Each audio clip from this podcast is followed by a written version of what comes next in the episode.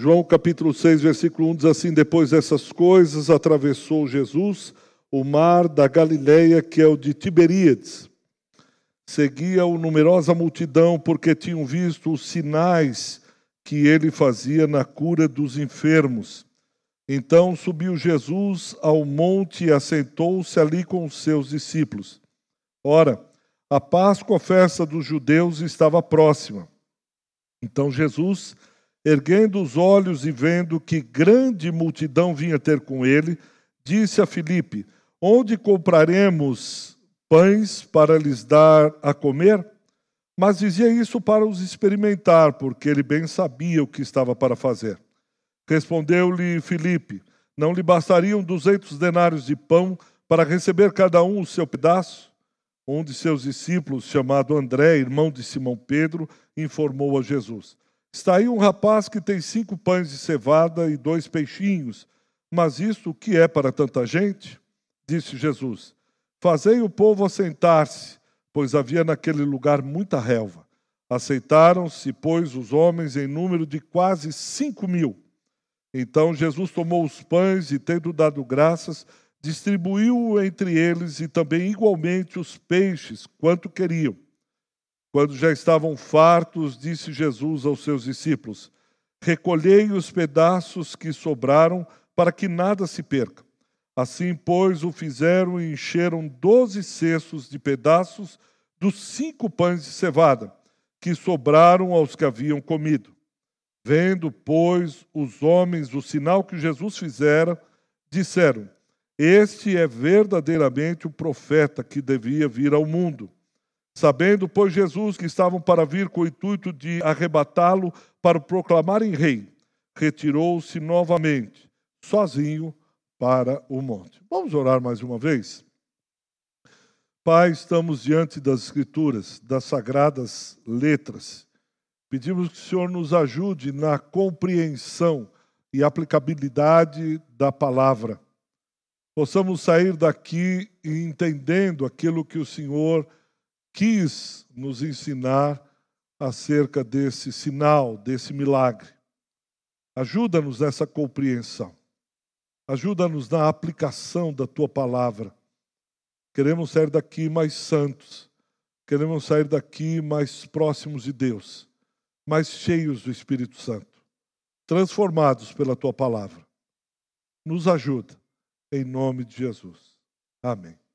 Certamente você já leu, já ouviu várias pregações, já conhece essa passagem chamada a passagem da multiplicação dos pães, ou o milagre da multiplicação dos pães.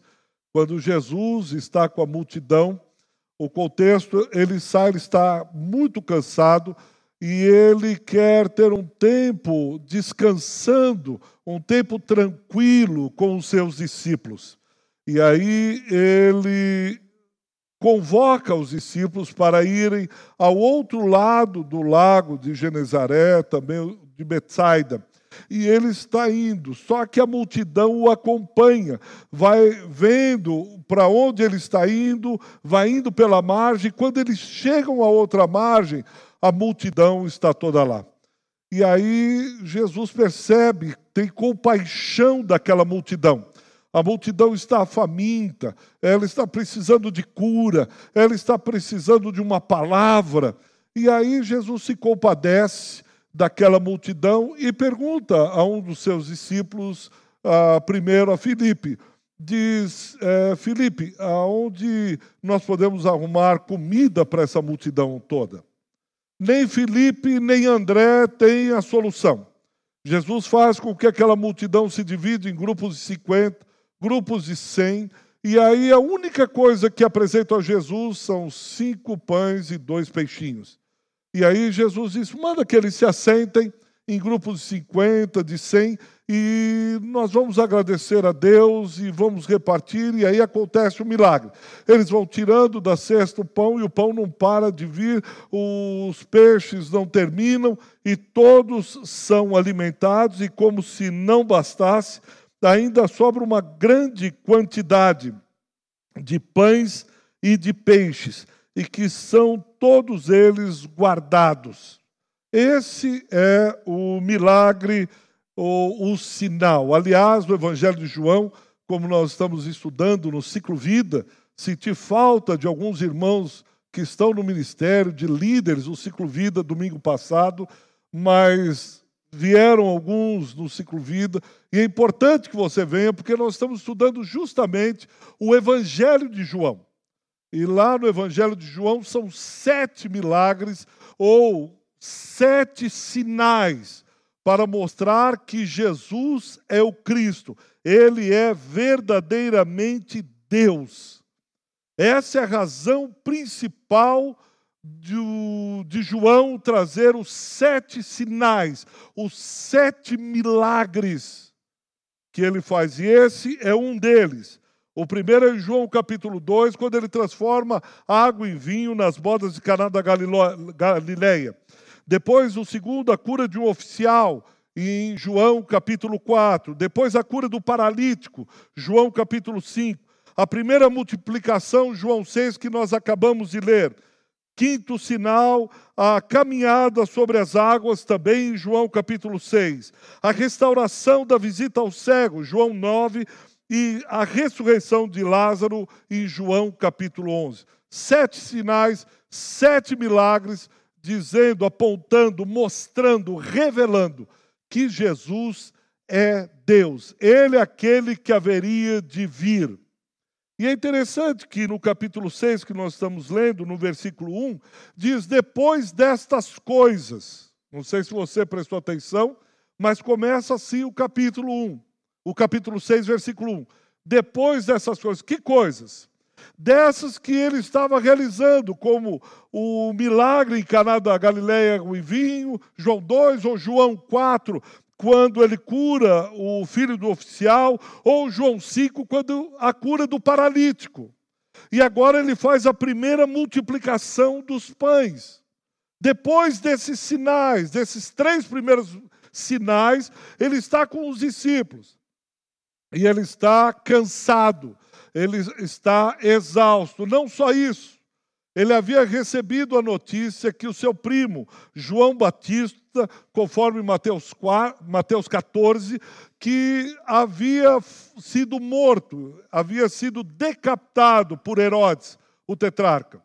Então, depois dessas coisas em que há profunda tristeza no coração de Jesus, depois dessa exaustão, depois desses milagres, depois de que tudo isso que está acontecendo, diz que ele atravessou o mar da Galileia, que é o de Tiberíades, e o seguia numerosa multidão.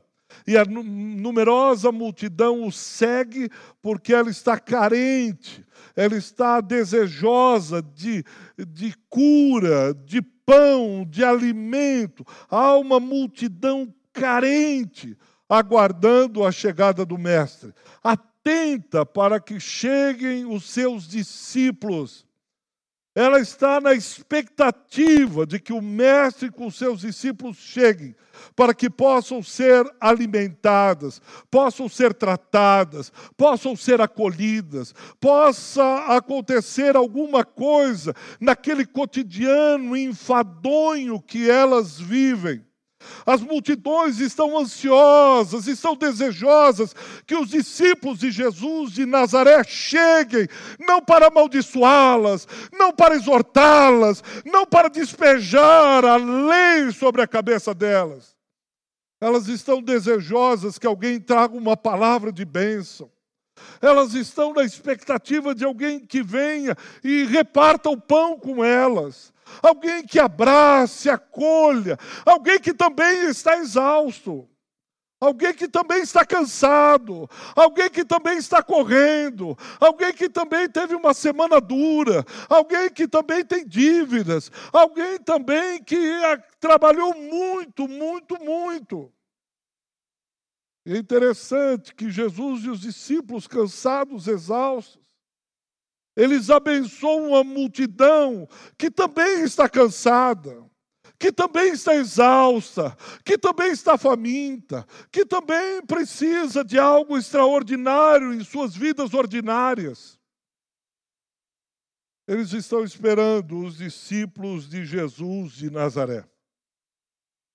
E é interessante que no versículo 5, Jesus olha aquela multidão, vendo aquela grande multidão, diz para Filipe: Onde compraremos pães para lhes dar de comer?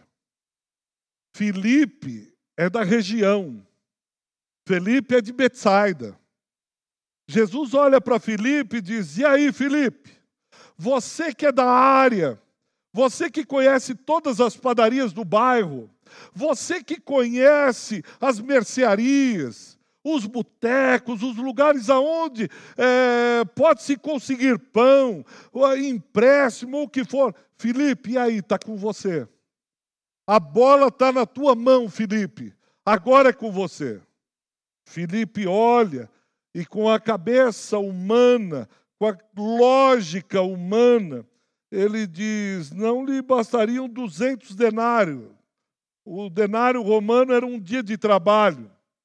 Eu não vou cansar vocês com a conta, mas vocês encontram no computador para calcular para os dias de hoje.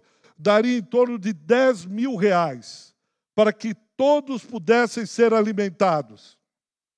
Felipe olha para Jesus e diz: Aonde eu vou levantar 10 mil reais agora?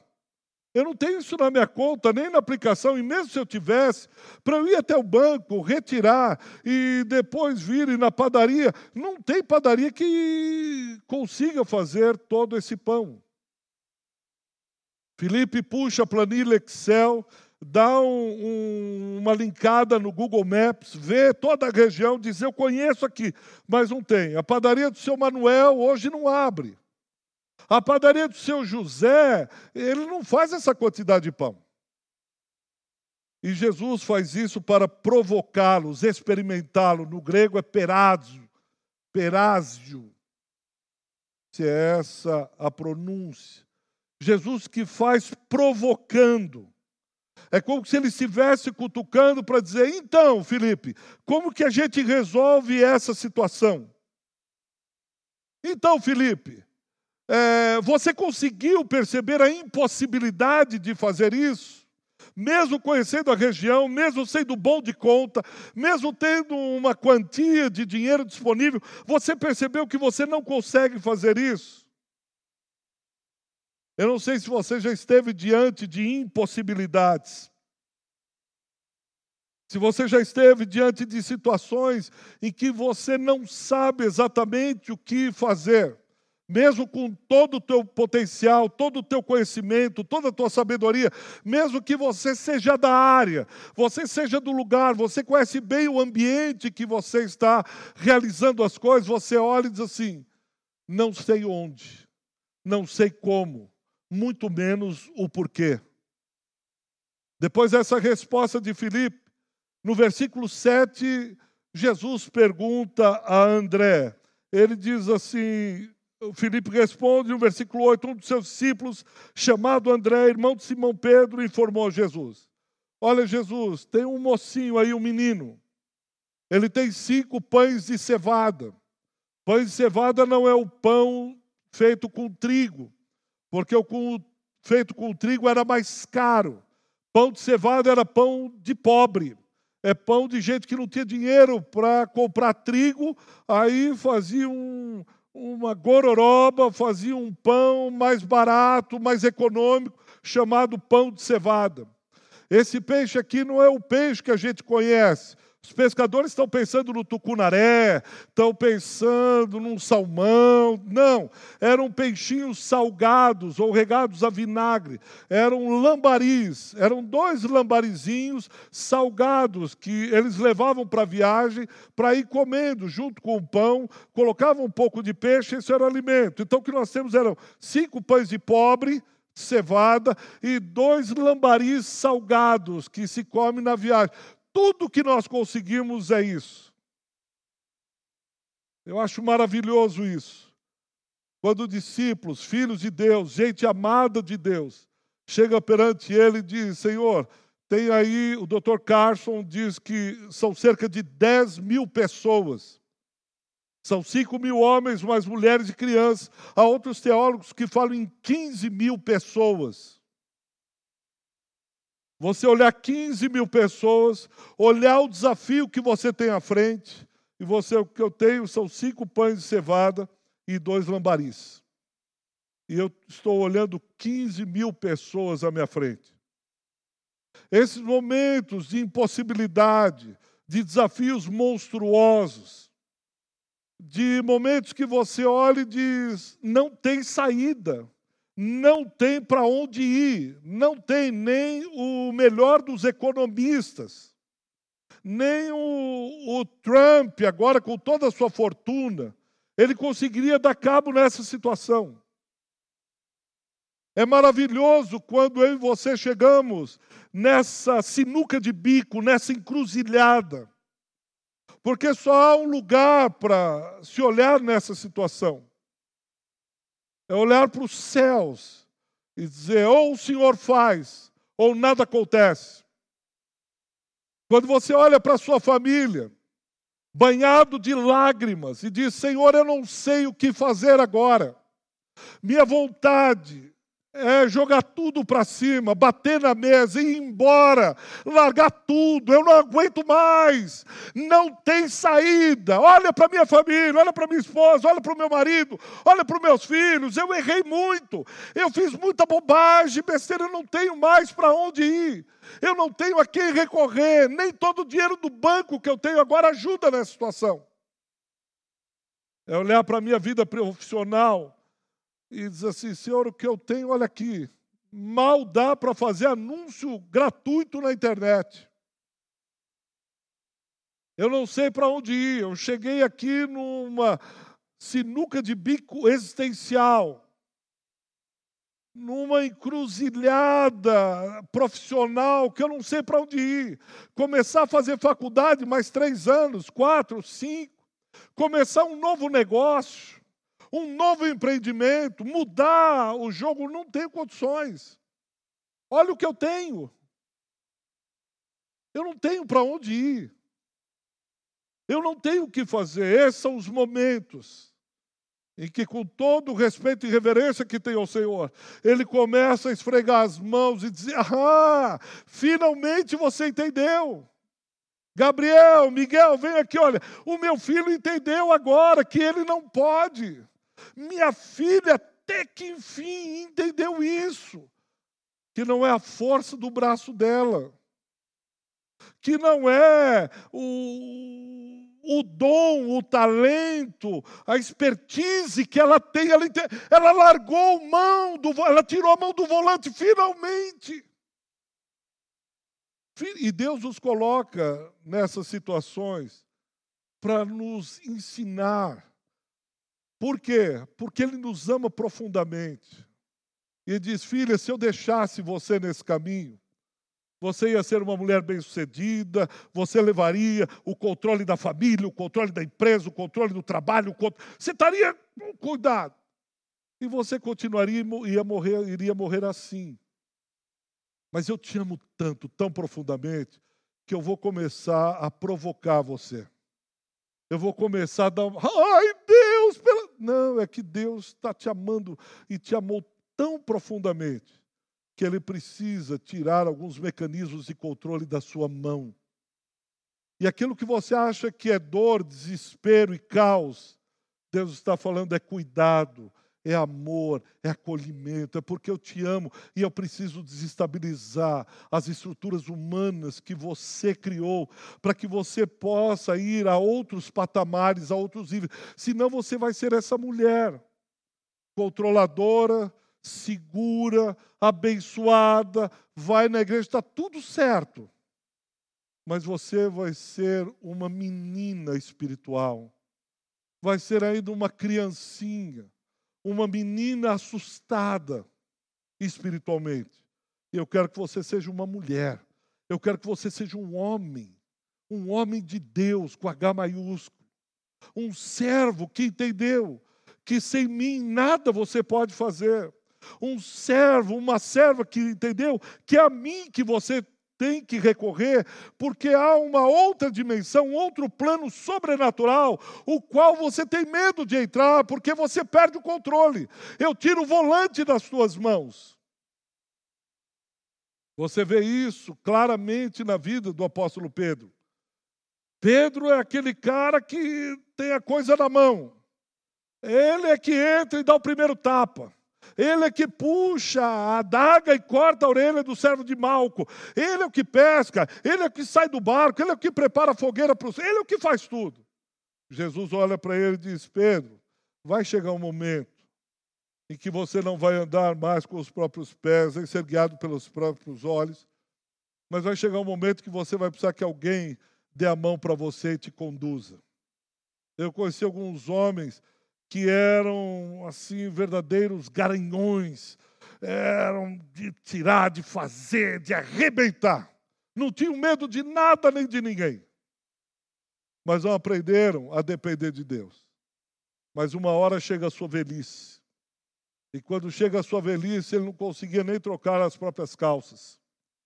Já não tomava banho mais sozinho. E aquele homem, na sua virilidade, na sua força bruta, no seu. Eh, nada lhe, lhe causava medo nem terror. Agora ele precisa que alguém lhe dê a mão para levantar, que alguém lhe leve no médico, que alguém lhe troque a cueca suja, que alguém lhe limpa porque ele urinou com incontinência urinária e aí precisa ajudá-lo. E aquele homem forte, eu olhava e disse: Mas esse era um gigante. Pedro, Vai chegar uma hora que você vai ter que dar a mão e alguém te ajudar, te guiar, ir para lugares em que você não quer, ir para situações que você não quer. Eu quero te ensinar agora, na sua juventude. Eu quero ensinar você agora na sua virilidade. Eu quero ensinar você agora a depender de mim, a ser guiado por mim, a ser conduzido, levado, orientado por mim. Porque essa virilidade, essa força, esse arrojo, ele passa. E aí você vai aprender a depender de mim, Pedro. Por isso apacenta o meu rebanho. Pastorei as minhas ovelhas. Ouve a minha voz. Seja orientado. Segue naquilo que eu tenho proposto. Por isso não despreze esse momento em que Deus lhe tira todas as armas, todos os controles. E você está desnudo, impotente, diante do Rei dos Reis e Senhor dos Senhores e diz: Senhor, não tem a mínima chance de eu fazer qualquer coisa. Eu não tenho 10 mil reais, não tenho padaria aberta, não tem nada que eu possa fazer. Aí Deus diz: Entendeu? Bingo, a festa nos céus, porque eu vou tratar você, eu vou conduzir. E qual é esse caminho que Deus vai levando os seus discípulos? Qual é a construção do caminho do pão?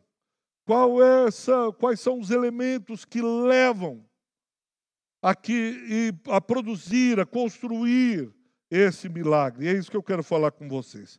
Primeira coisa que acontece está lá no versículo de número 10. Disse Jesus: Fazei o povo aceitar-se. Primeiro, ele divide o grupo.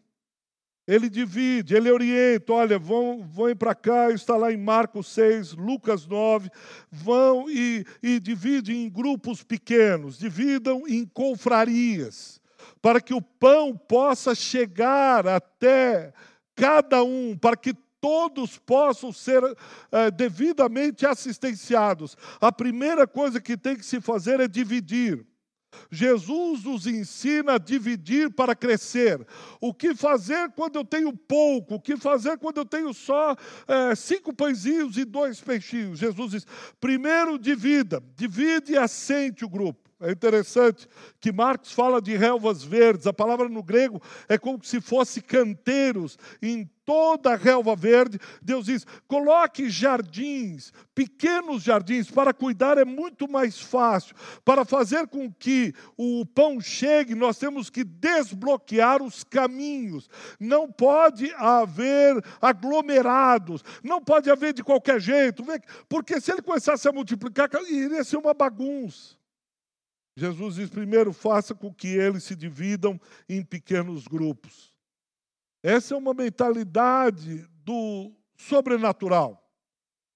De 67 a mais ou menos 70 e pouco, alguns vão lembrar, havia um grande ministro da economia chamado Antônio Delfim Neto.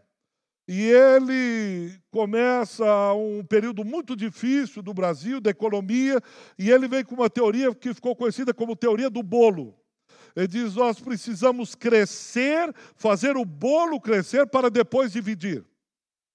Realmente o bolo cresceu, foi o período do chamado milagre econômico. Até hoje estamos esperando, até 2023, a divisão. O bolo cresceu, mas a divisão talvez venha em algum momento da história do Brasil. E nós temos essa mentalidade, nós vamos crescer, crescer e depois dividir. Jesus vem, não. No reino é o contrário. Divida, porque na divisão irá crescer. Você vê isso no livro de Atos, a partir do capítulo 7.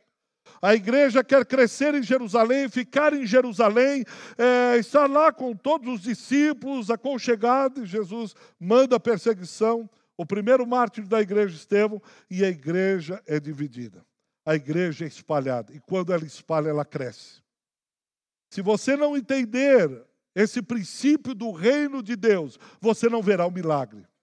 Não é crescer para dividir, é dividir para crescer. Lembre-se disso na hora dos seus recursos, na hora da sua vida, na hora dos seus dons, na hora dos seus talentos. Sabe como você cresce? Pastor, eu queria ser um grande pregador. Pregue em todas as ocasiões que você tiver na vida. Pregue, ensine. Quer ser um grande professor? Ensine em qualquer lugar, por qualquer preço, em toda hora, em todo lugar, ensine. Deus estará vendo a sua fidelidade no pouco. Deus estará vendo a sua fidelidade naquilo que você tem, só são alguns peixinhos. Comece ensinando. Ah, me convidaram para ir não sei aonde, vá. Convidaram para não sei, vá, vá. Deus vai olhar sua fidelidade no pouco. Vai perceber você dividindo no pouco e você crescerá. Seja isso, na ajuda, no socorro, seja qual for o dom que Deus lhe der. Comece dividindo. Largue essa ideia de do bolo crescer primeiro para depois você dividir. Qual é o dom, qual é o talento, qual é a graça que está sobre sua vida? Comece a dividir. Comece a dividir. Deus está lhe abençoando. Diz Deus, eu vou começar a dividir. Quanto mais eu divido, mais eu cresço. Aqueles que querem reter acabam sendo retidos. Ficam dentro de uma redoma, de um castelo, ostracizados, e eles não param. Deus tem dado a graça de cantar, cante em todo lugar, cante em qualquer lugar, comece a cantar e abençoar pessoas. Deus tem lhe dado qualquer outro dom, é oração, comece a orar. Comece a pedir. Deus, eu não sei fazer muita coisa, mas orar eu sei. Eu vou começar a orar e pedir para que Deus cure pessoas. Comece. Eu vou interceder por alguns irmãos. Faça isso. O que é que você tem em tuas mãos? Comece dividindo. Comece de. Você sabe arrumar cadeira? Nossa, cadeira. Olha, pastor, não sei, mas se me ajudar, comece arrumando cadeiras. Comece limpando igreja. Comece a participar de multirões. Participe das orações, mas comece a repartir, a dividir. A segunda coisa que faz está lá no versículo de número 11. Primeiro, ele manda que se assente. Versículo 10, versículo 11, ele toma os pães em suas mãos. Primeiro, ele toma os pães e ele abençoa, ele divide as pessoas, toma o pão em suas mãos e agradece. Ele, ele agradece, ele reparte o grupo e agradece, divide o grupo e agradece. Eu já falei isso uma vez aqui. Isso é loucura. Mais uma vez, vai contra tudo aquilo que a gente aprende nas melhores universidades de economia do mundo. Como eu pego cinco pãezinhos, olho para 15 mil pessoas e agradeço. Agradece, ah, você cutucaria o ombro de Jesus, mestre, desculpa, estou orando, disse, só um minuto. O senhor está agradecendo o que exatamente? Dá uma olhada aqui, 15 mil pessoas, senhor tem cinco pães de cevada, pão de pobre. Só me explica para eu entender racionalmente, diriam alguns. Não, só quero entender na lógica. 15 mil, cinco pães, não, não fecha a conta. Agradecer pela fé aquilo que você ainda não consegue ver com os olhos. Como eu agradeço? É porque eu creio, eu tenho fé, eu confio em Deus. Ele fará. Rapaz, não tem coisa mais dolorida que você reunir com algum ministério, reunir com alguns irmãos e propor algumas ideias. Assim, ó, nós podemos aqui sair nas ruas, nós podemos. Ah, pastor, já tem pouquinha gente. Ah, vamos para as mídias.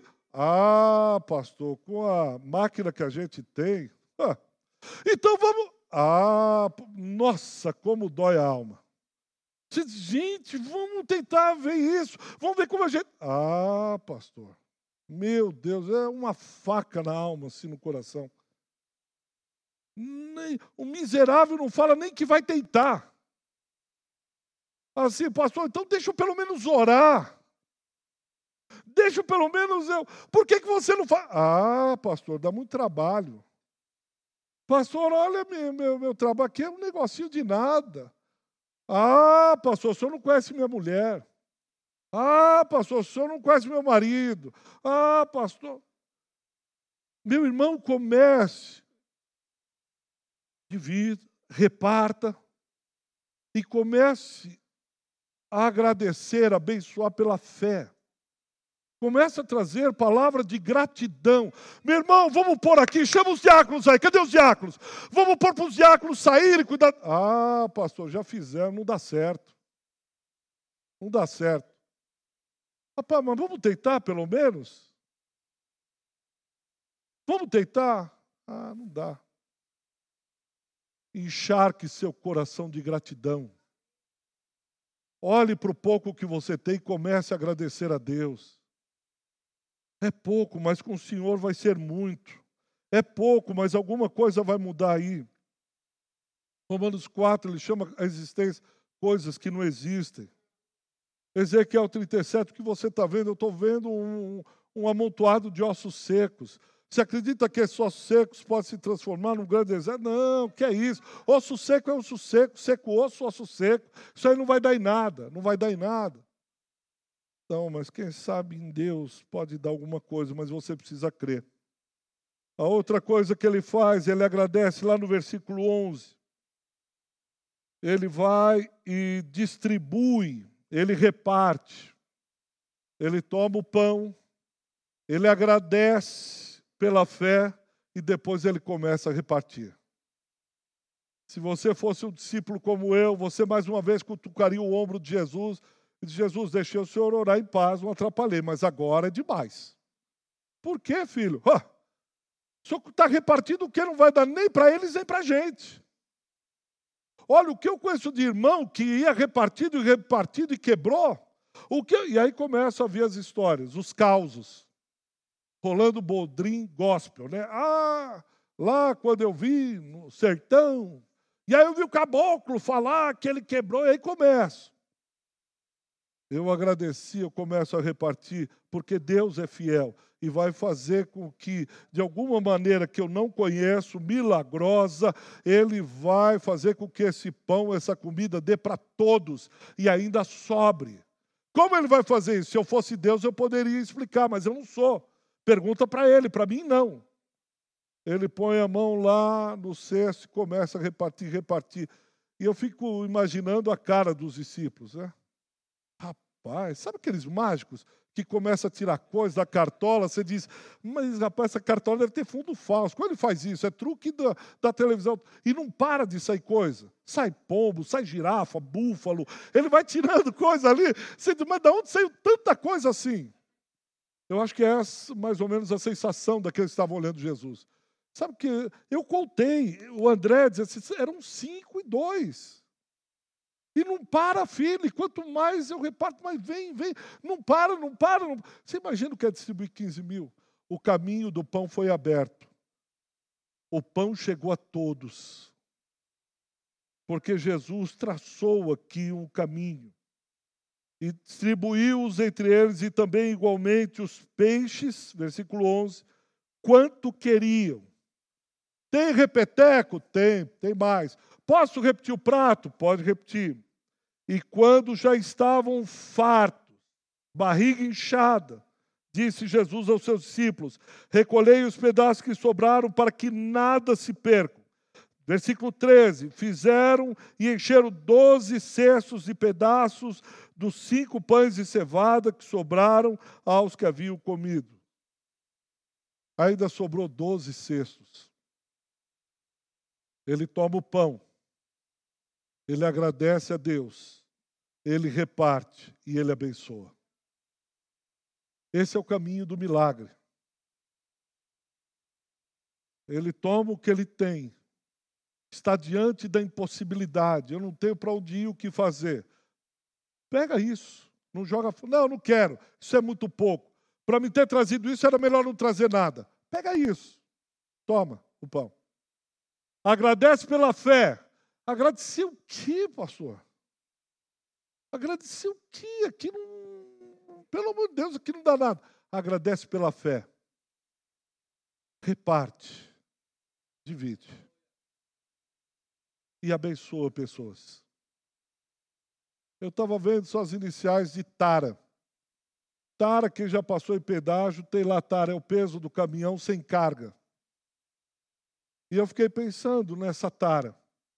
Tomar o pão, agradecer aos céus, repartir e abençoar. Quando o Espírito vem, nós estamos vazios.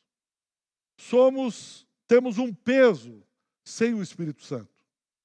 Mas quando o Espírito do Senhor vem, o Espírito de Jesus, o Espírito do milagre, ele se aposta do cristão, não dá mais para fazer uma tara. Agora, a tara, aquele peso, não é mais o meu peso, é o peso da glória. É o peso da presença de Deus. E quando a presença de Deus, há esse, essa gratidão, há o repartir, há pessoas que são abençoadas eu tomo pão, eu agradeço pela fé, eu reparto pela fé, e a bênção do Senhor se esparrama por toda a igreja. O que Deus está nos chamando é diante das impossibilidades, sermos gratos a Deus pelo que temos e repartir o que Ele tem nos dado, e pessoas serão abençoadas. Como se faz isso? Pela fé pela fé. Primeiro precisamos largar o controle e deixarmos Deus agir. Vamos orar?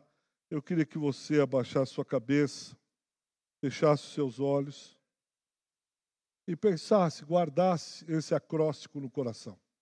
Tomar, agradecer, repartir e abençoar.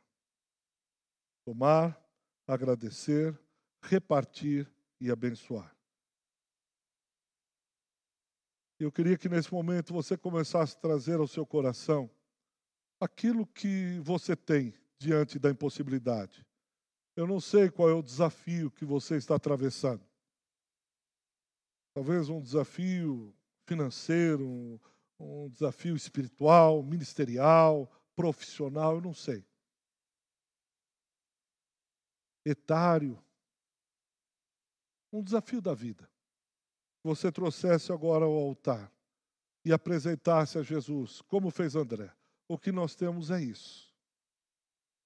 Senhor, eu queria tanto, diante do desafio, poder alimentar 15 mil pessoas. Mas o que eu tenho é só isso. Mas o que eu tenho, eu ofereço ao Senhor. O que eu tenho agora, eu entrego ao Senhor. Eu quero agradecer por aquilo que eu tenho. Comece aí no seu coração, encharcando a tua alma de gratidão. Peça a Ele, Jesus, me ensina a agradecer. Me ensina acerca dessa gratidão. E eu quero dividir, eu quero repartir. O Senhor me deu isso, mas eu quero repartir, Senhor. Me ensina a repartir. Eu sou tentado diariamente a acumular, a esperar o bolo crescer. Eu sou tentado diariamente a juntar, a preservar, a guardar, a encastelar. meus dons, meus bens, meus talentos. Há alguns aqui que têm dificuldade em repartir, muita dificuldade em repartir. Você tentado a, a juntar, a guardar, a preservar o tempo todo. Lembre-se, eu comecei falando, Jesus e os discípulos estão cansados. E eles veem pessoas cansadas. Mas ainda assim eles não deixam de agradecer, de repartir, de abençoar. Pai, nós estamos diante do Senhor, diante daquele que é um abençoador por excelência. Aliás, a razão de estarmos aqui hoje foi por causa da tua graça, porque o Senhor um dia nos abençoou.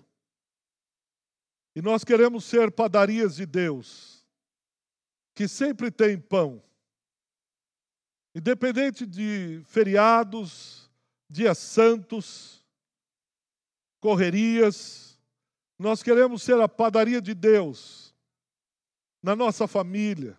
Queremos ser padaria de Deus no nosso trabalho, padaria de Deus na comunidade, padarias vivas de Deus na vida de pessoas. Que todos aqueles que passarem por nós saibam que tem pão quente, pão que alimenta a alma, pão que alimenta o físico. Queremos ser padarias 24 horas, sempre abertas, repartindo o pão fresco dos céus, dividindo aquilo que o Senhor tem nos dado, abençoando pessoas. Pai, não queremos ser entraves no caminho do pão. Não queremos ser aqueles que ficam interrompendo, obstruindo a passagem do pão. Pelo contrário, queremos abrir espaço para que o pão chegue a todos. Não fique ninguém sem ser alimentado. Ajuda-nos a não sermos obstruções no caminho do pão. Antes, queremos ser organizadores desse caminho. Queremos ser parte desse caminho. Queremos ser aqueles que levam o pão aos famintos. Para isso pedimos uma intervenção divina do Teu Espírito Santo. Queremos ser parte do milagre da multiplicação. Nos ajuda, bondoso Deus. Nos ajuda. Nos ajuda em nome de Jesus.